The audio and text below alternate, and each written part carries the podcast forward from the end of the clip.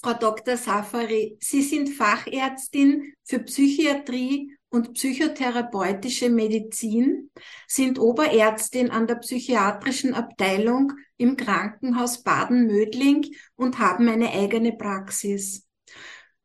Vielen herzlichen Dank, dass Sie sich für unser heutiges Gespräch Zeit nehmen. Herzlichen Dank für die Einladung. Sehr gerne. Frau Dr. Safari, Sie haben viel Erfahrung mit onkologischen Patientinnen, Patientinnen mit anderen schweren Erkrankungen, aber auch mit Angehörigen. Für Betroffene ist die Angst ein Dauerbegleiter. Angst vor dem eigenen Tod, Angst vor dem Tod einer geliebten Person, Angst vor Schmerzen und vieles mehr. Was geht eigentlich in uns vor, wenn wir ein starkes Gefühl der Angst verspüren? Ähm, also es ist so, dass der Angst eigentlich ein ganz normales Gefühl ist. Das gehört zu den Urinstinkten der Menschen. Neben Freude, Wut, äh, Trauer gehört Angst äh, als ein sehr überlebensnotwendiges Gefühl für uns. Wenn wir aber mit äh, sehr fordernden Situationen konfrontiert sind, dann spielt sich viele Faktoren dann miteinander und machen dann eben dieses Angstgefühl in uns aus. Es ist so, dass man von außen Faktoren hat und von innen auch gewisse hormonelle System sich aktivieren und das führt dann zu verschiedenen Symptomen, ja, wie zum Beispiel von den körperlichen Symptomen, unser Blutdruck steigt, unsere Herzfrequenz steigt, äh, wir empfinden eine innere Unruhe. Manche reagieren mit weiterer körperlicher Symptomatik, wie zum Beispiel Bauchschmerzen, wie ähm, Durchfall, wie massives Schwitzen, wie Erröten oder Blässe. Also das ist, das hat eine Reihe äh, von den körperlichen Symptomatik. Emotional sind wir unseren Hormonsystemen oder weniger geliefert und diese hat natürlich auch eine riesengroße Hintergrund. Das heißt, im gleichen Situation, wie Sie in der Situation, welche Sie genannt haben, bei schweren Erkrankungen, bei Tod einer nahe Angehörigen, tun alle Menschen nicht gleich reagieren. Manche reagieren viel heftiger und manche können besser mit der Situation sozusagen umgehen. Das hängt natürlich von unseren Erfahrungen und den emotionalen Abdrücke, was wir in gewisse Areale in unserem Gehirn schon mhm. geprägt haben. Mhm. Äh, das hängt davon ab. Das heißt, ähm, der Angst ist auch ein Gefühl, den man mit der Zeit auch an und für sich gut im Griff bekommen kann. Nur darf man im Vorfeld immer das auch wissen, dass die Angst an und für sich ein ganz normales Gefühl ist. Ja, und mit dem können wir auch dann gut arbeiten. Mhm. Das, äh, da komme ich jetzt zu meiner nächsten Frage. Wann handelt es sich um berechtigte Angst und wie äußert sich eine Angststörung? Es gibt ja auch gesunde Menschen, die zum Beispiel Angst haben, schwer zu erkranken oder, oder äh, bei jeder Kleinigkeit äh, zum Arzt laufen, weil sie glauben, dass irgendetwas Furchtbares passiert. Äh, was kann man da dazu sagen? Ja, also wie gesagt, Angst ist ein Gefühl, der eigentlich unsere Leben schützt. Mhm. Wir sind tagtäglich, jede von uns ist mit Angst konfrontiert. Und mit dem kann man auch gut arbeiten, das ist lebensnotwendig. Vor, also das schützt uns vor emotionale und auch für körperliche Verletzungen, Gefahr mhm. oder Tod sogar. Ja? Äh, als normale Angst, welche Sie bezeichnen, ist zum Beispiel allein tagtäglich, wenn wir im Auto sitzen und uns anschnallen. Mhm. Oder wenn wir über der Straße gehen, links und rechts schauen. Das ist das Gefühl der Vorsicht, was wir sagen, mhm. aber begleitet wird und geschubst wird das von, von unserer Angst, mhm. ja, dass uns nichts passiert.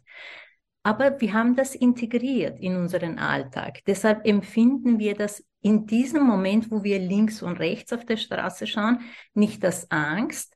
Aber wenn wir zum Beispiel links schauen und auf einmal geht ein Auto vorbei, da ist das Gefühl sehr präsent. Mhm. Ja, das ist eine ganz normale Angstreaktion. Ja?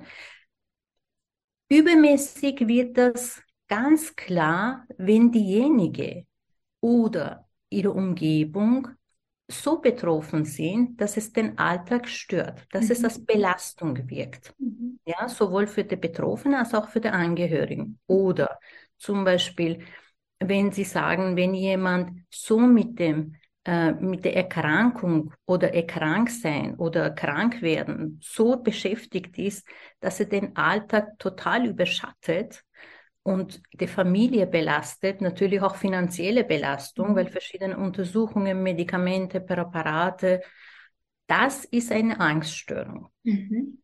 Und dann zwischen Angststörungen, dann unterscheidet sich auch natürlich. Ja, ja. Ja, dann, ja. wie gesagt, wenn, wenn jemand äh, schwer erkrankt ist oder, oder ein Angehöriger erkrankt ist, dann ist es bestimmt auch eine berechtigte Angst vor Absolut. dem Tod oder vor dem Verlust einer Person. Ja. Wie kann man denn lernen, seine eigene Angst in den Griff zu bekommen? Das ist eine sehr gute Frage. Die Frage ist, wie weit wollen wir unsere Angst mhm. Griff bekommen? Wenn wir normale Angst haben, das ist gut für uns. Das schützt uns, das rettet uns das Leben, mehr oder weniger. Wenn das diese belastende Angst wird, dann gibt es viele Methoden. Zum Beispiel, ähm, man kann darüber sprechen im Rahmen einer Psychotherapie. Für Angst im Griff zu bekommen, müsste man Coping-Mechanismen entwickeln. Mhm. Diese Coping-Mechanismen bedeutet das, was ich ganz am Anfang gesagt habe, dass man Eindrücke in unserem Gehirn schafft, mhm. die uns sagen, so, das ist nicht so vergleichbar mit diesem Gefühl, was du vorher gehabt hast. Wir tun das überschreiben mit etwas Neuem, mit etwas ah. Schönem, mit etwas Leichterem. Mhm. Ja, mhm. das kann man zum Beispiel im Rahmen der Psychotherapie sehr gut machen. Mhm. Oder zum Beispiel wenn das leichte ängstliche Zustände sind, kann man mit Klopftechniken sehr gut ähm, das behandeln, besonders hier im Brustbeinbereich äh, oder mit PEP. Da gibt es eine bestimmte Klopftechnikart, kann man das machen mit Akupunktur. Mhm. Ja, mit Mantras kann man auch mhm. machen. Yoga und Sport haben sie sich auch wissenschaftlich als wirklich hilfreich äh, äh, vorgewiesen und das sind sehr gut. Aber wenn das so ist, dass man das dann nicht im Griff bekommt, sollte man dringend zum Psychiater gehen, weil da bräuchte man eine medikamentöse Unterstützung. Und das bedeutet auch nicht, dass man ein Leben lang mhm. das nehmen soll, sondern man nimmt diese Medikamente für eine Zeit lang, unterstützt mit Psychotherapie, kann man das auch dann irgendwann absetzen. Mhm. Frau Doktor, das Coping habe ich sehr schön gefunden.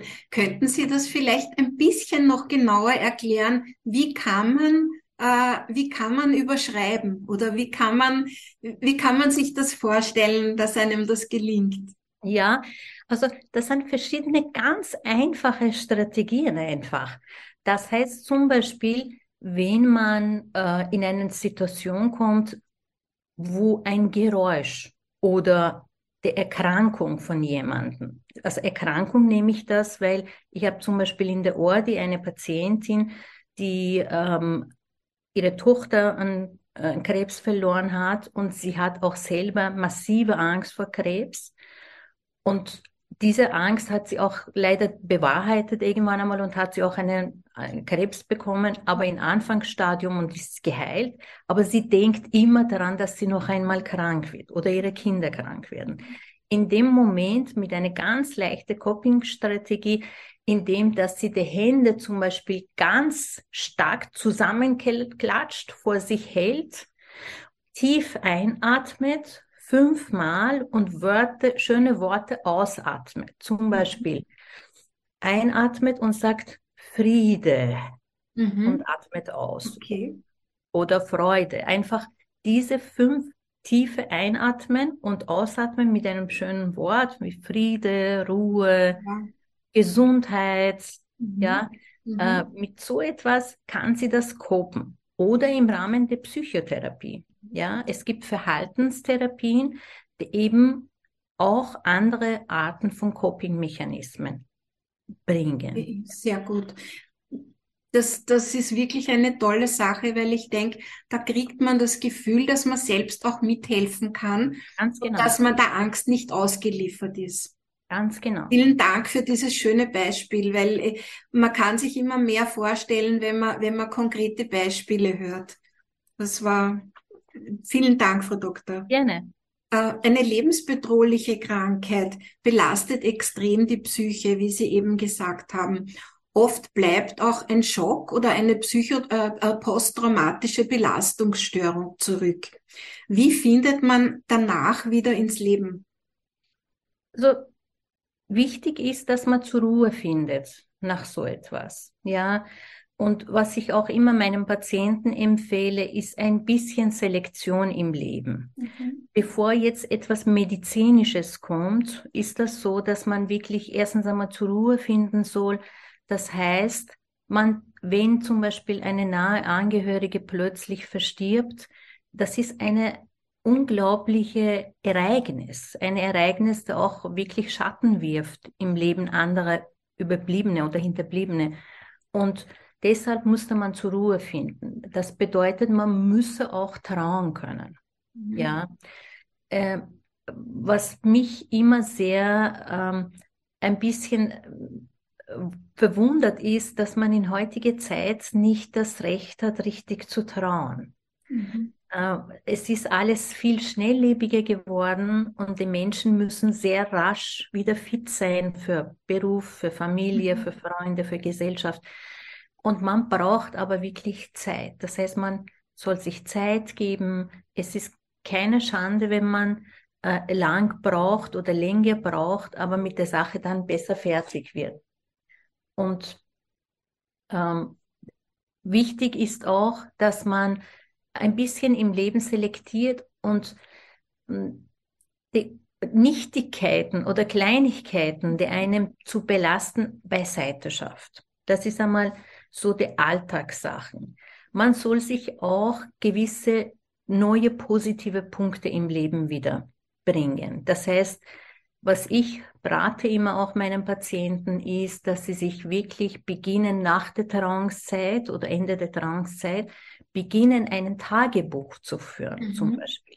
Indem, dass sie jede Nacht drei Dinge das schreiben, was denen am Tag, an diesem Tag gelungen ist. Mhm. Ja, was sie schön gefunden haben. Mhm. Und man soll auch über Tod reden können. Das ist ein mhm. Tabuthema. Ja. ja leider in, in unseren Kultur halt in diesem Bereich ist ein Tabuthema. In anderen Kulturen ja. spricht man sehr offen darüber. Ja. Sie wissen, wovon ich spreche? Ja, ich weiß es. ich weiß es. Frau Doktor, es ist wahrscheinlich, weil Sie es jetzt angesprochen haben, auch die Angst vor dem Ungewissen. Ja, das heißt, ich möchte es nur ganz kurz anschneiden. Es spielt natürlich auch der Glaube sicher eine große Rolle, ja. indem, äh, indem man einfach Hoffnung hat, dass äh, anschließend etwas Schönes passiert, dass man aufgefangen wird, dass genau. man, äh, ja, das ist mir ein Anliegen, das auch auszusprechen, weil es doch viele Menschen gibt, die gläubig sind. Äh, es gibt aber auch viele, die nicht glauben können. Also ich habe vor kurzem mit einer Patientin gesprochen, die die Vorstellung hat, sie fällt in ein schwarzes Loch nach dem äh, Tod. Und das hat mich sehr schockiert, muss ich sagen. Und deswegen würde ich Sie bitten, vielleicht können Sie auch da dazu etwas sagen für Menschen, die nicht gläubig sind, wie kann man denen vielleicht helfen, ihnen dieses schwarze Loch ein bisschen heller zu machen? Ja, ja also das, was Sie jetzt einmal ansprechen, unterscheidet sich in zwei Gruppen. Ein, die erste Gruppe ist Angst vor dem Tod. Mhm. Angst vor dem Tod unterscheidet sich von Angst vor Sterben. Mhm Angst vor dem Tod haben meistens ja eher Statistik gesehen Frauen mehr als Männer mhm. und sind das auch in eher jüngere Jahren. Angst vor Sterben, das ist eine Prozessangst. Wie sterbe ich? Mhm. Ja, wie kann ich, sterbe ich mit, mit Schmerzen, ja. mit Leid? Wo sterbe ich? Sterbe ich zu Hause, nicht zu Hause? Ähm, das ist ein anderes äh, Thema. Aber Angst vor dem Tod hat sehr viel mit Sinnfrage und was ist dahinter zu tun. Ja. Das ist die Frage denn nach dem Tod. Ja, ähm, ich sage immer solche, so meinen Patienten, ist das, dass sie die Möglichkeit haben, das Leben jetzt ja. besser zu gestalten. Ja. Wenn sie an nichts nach, also kein Leben nach, beziehungsweise keinen Prozess nach dem Tod glauben oder, oder religiös denen nichts angeboten wird, was die auch denen zusagt, dann ist das umso wichtiger, mhm. wirklich besser und gut das Leben hier zu gestalten. Mhm. Und schauen, dass sich hier vielleicht Eindrücke zu hinterlassen. Mhm. Was ich, ähm, ich habe tatsächlich in diesem Fall einen Mann in meiner Ordination gehabt, der ebenso äh, auch war. Und ähm, er führt ein fantastisches Leben äh, und Gott sei Dank brauchte mich nicht mehr. Und ich habe ihm immer gesagt, wenn er so einen Angst hat, soll er sich mit den Dingen oder mit den Menschen fotografieren einfach. Mhm. Ein Selfie machen. Mhm. Ja, einen Eindruck hinterlassen das bleibt. Ja. Und das hat ihm wirklich tatsächlich sehr gut geholfen. Mhm. Und er macht das und er beschreibt das alles und hinterlässt wirklich so wunderschöne Alben, was er mir voriges Jahr dann mhm. gezeigt hat. Und schreibt das und hinterlässt seine Familie wirklich schöne Momente. Ja, und somit hat er diesen, diese Angst vor dem Tod auch irgendwie überstanden, mhm. weil das Leben spielt sich hier und jetzt. Ja, Danke für Ihre schönen Worte, Frau Doktor. Gerne. Äh, Sie haben viel schon vorweggenommen. Äh, ich sage vielleicht doch noch eine Frage. Wie kann man sich jetzt zu Lebzeiten äh, auf das eigene Ende vorbereiten, so dass man entlastet leben kann? Ja? Ja. ja. Können ja. Sie uns da auch was dazu sagen? Ja, also ich, ich würde ich würde raten, darüber reden. Mhm. Darüber reden und Wünsche äußern. Mhm. Ähm, ich gehe wieder auf unsere Gesellschaft zurück. Ja, ähm, ein Todesangst ist an und für sich eine Art Existenzangst, weil mhm. man weiß nicht, was dahinter ist. Mhm. Ja, es geht um diese Ungewissen. Mhm. Und Ungewissheit hat immer etwas mit Existenzängste zu tun. Mhm. Das über, darüber, wenn man darüber spricht, findet man diesbezüglich immer Lösungen mhm. oder Kompromisse. Mhm. Staunlich, wenn das um materielle Existenzängste, manchmal findet man keinen Kompromiss. Aber hier findet man Kompromisse. Mhm. Also ich rate darüber zu reden und ich, ich rate, dass man nicht das Thema Tod ständig als eine Begleiter macht, aber es wäre nicht schlecht, dass man auch mal darüber redet mhm. und sagt, was man sich wünscht oder mhm. wie man das wünscht oder wie sieht die Familie das. Mhm. Ähm, und, und auch, dass man sagt, äh, es gibt auch Selbsthilfegruppen zum Beispiel, dass man dort hingehen kann, wenn man halt eine terminalen Erkrankung hat oder äh, Gespräche äh, führt mit Psychotherapeuten, aber darüber reden und ein bisschen vorbereiten ist eine gute Sache. Ja, vielen Dank, Frau Doktor. Gibt es irgendetwas auch zum Thema Angst, was Sie gerne noch an unsere Zuseher äh, weitergeben möchten? Also ich wünsche allen alles Gute und ich sage immer, atmet das Leben ein, und Angst und Verzweiflung aus. Das waren wunderschöne Abschiedsworte. Frau Doktor, ich bedanke mich ganz herzlich für dieses schöne Interview. Gerne. Äh, Sie haben so viel äh, bewegt in mir, sage ich jetzt. Ich hoffe, dass das auch anderen so geht, die sich das Video anschauen. Ich wünsche Ihnen alles, alles Gute und Sie sind eine großartige Ärztin. Vielen Dank. Herzlichen Dank für die Einladung. Ich danke. danke. Einen schönen Tag noch. Danke Ihnen auch. Wiedersehen.